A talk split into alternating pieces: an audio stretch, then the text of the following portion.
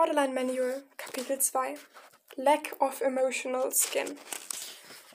Das ist das, was entsteht, wenn Menschen viel Traumaschmerz oder viele Triggerpunkte haben. Sie werden sensibel oder dünnhäutig. Kommentar des Autors.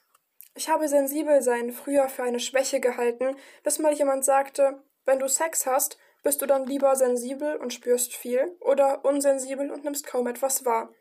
Da habe ich realisiert, dass sensibel einen nicht nur für negative, Empfäng für negative Gefühle empfänglicher macht, wobei es hier natürlich auf etwas Emotionales bezogen ist, nicht auf etwas Anales.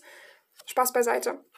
Aber das Wort hat so schön gepasst. Sensibel sein muss nichts Schlechtes sein, man nimmt ja auch die positiven Dinge viel intensiver wahr. Kommentar Ende. Man kann sich das etwa so vorstellen wie einen Körper mit vielen blauen Flecken oder offenen Wunden oder Verbrennungen. Wenn man eine solche Wunde berührt, tut das nun mal weh. Das ist das, was Erkrankte so sensibel macht. Man berührt ihre Wunden. Wie bei einer Schürfwunde fängt man an, die schmerzende Stelle zu schützen, damit nichts drankommen kann, und wenn dann doch etwas an die Wunde kommt, reagiert man intensiv, vielleicht mit einem Gegenangriff oder einer Abwehrhaltung. Für emotionale Wunden gilt dasselbe Prinzip, aber man sieht diese nicht. Betroffene fühlen immer wieder einen starken Schmerz, stoßen Menschen von sich, von sich weg, die eine solche Wunde berührt haben, und ähm, denken, dass diese die Wunde vielleicht verursacht hätten oder sie verursachen noch mehr Schmerzen. All das sind Schutzreaktionen und man sollte so etwas zwar ernst nehmen, aber nicht zu persönlich. Für Betroffene ist es wichtig zu verstehen, was da genau vorgeht, dass sie lernen können, angemessener zu reagieren oder ihre Wunden heilen zu lassen. Aber das dauert häufig sehr lange. Stell dir mal vor, du möchtest eine Person gerne umarmen und meinst nichts Böses, doch du berührst auf einmal all die schmerzhaften Stellen und plötzlich schreit oder weint der Betroffene. Das Problem ist, es handelt sich ja um emotionale Wunden einer identitätsgestörten Person, die du da gerade berührst. Das heißt, du kannst sie nicht sehen und oft sind sich die Betroffenen selbst der Wunden nicht einmal mehr bewusst. Wenn man also als Außenstehender versehentlich eine solche Wunde berührt, wird der Borderliner vermutlich denken, dass er gerade verletzt wurde und reagiert dementsprechend. Aber du bist nicht schuld. Rede dir kein schlechtes Gewissen ein und übernimm nicht die Verantwortung dafür. Du darfst dich entschuldigen, aber du entschuldigst dich für das Berühren einer Wunde, von der du nichts wusstest, nicht jedoch für das Verursachen einer neuen Verletzung.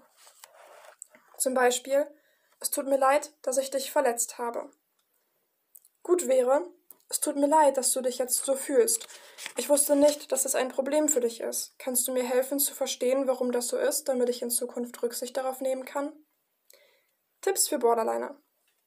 Versucht zu reflektieren, was genau dieses Gefühl bei euch auslöst und warum ihr so reagiert.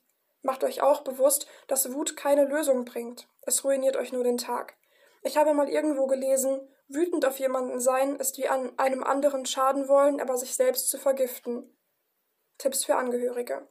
Verlier nicht die Fassung. Der Borderliner weiß es oft wirklich nicht besser und reagiert auf alte Schmerzen, nicht auf dich. Kommentar des Autors. Ich vergleiche das gerne mit Hunden, die aus schlechten Verhältnissen kommen. Das alles passt einfach zu gut, denn Hunde können wir auch nicht fragen, was das verdammte Problem ist. Stell dir vor, ein kleiner Welpe wird auf der Straße gefunden. Er ist in einem schlimmen Zustand, zittert, er ist halb erfroren und verhungert. Ein paar Tierschützer nehmen ihn mit. Der Hund landet bei dir. Du gibst ihm alle Liebe, Futter und Wärme, aber er hat Angst vor dir. Stück für Stück gewöhnt ihr euch aneinander. Eines Tages möchtest du ihm zum ersten Mal ein Halsband anlegen. Du freust dich schon so lange darauf, dass ihr endlich mal richtig Gassi gehen könnt und ihr habt so tolle Fortschritte gemacht und bei anderen sieht das auch immer so wahnsinnig leicht aus.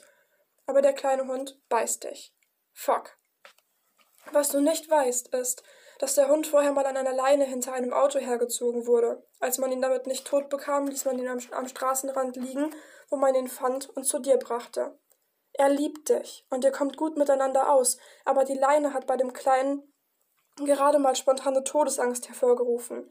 Er weiß ja noch gar nicht, was man sonst mit einer Leine tun würde. Es ist also kein Wunder, dass er sich dagegen wehren will, aber er kann dir auch nicht sagen, was los ist, und du kannst es nicht besser wissen. Und so in etwa ist das mit Menschen, die ein Trauma haben.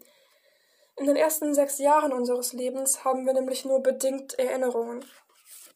Äh, wenn in den ersten sechs Jahren unseres Lebens also etwas passiert, was prägend war, uns wehgetan hat, Angst gemacht hat oder oder oder, dann ist es möglich, dass wir das jetzt nicht mehr wissen, aber trotzdem auf die Schmerzen reagieren. Kommentar Ende.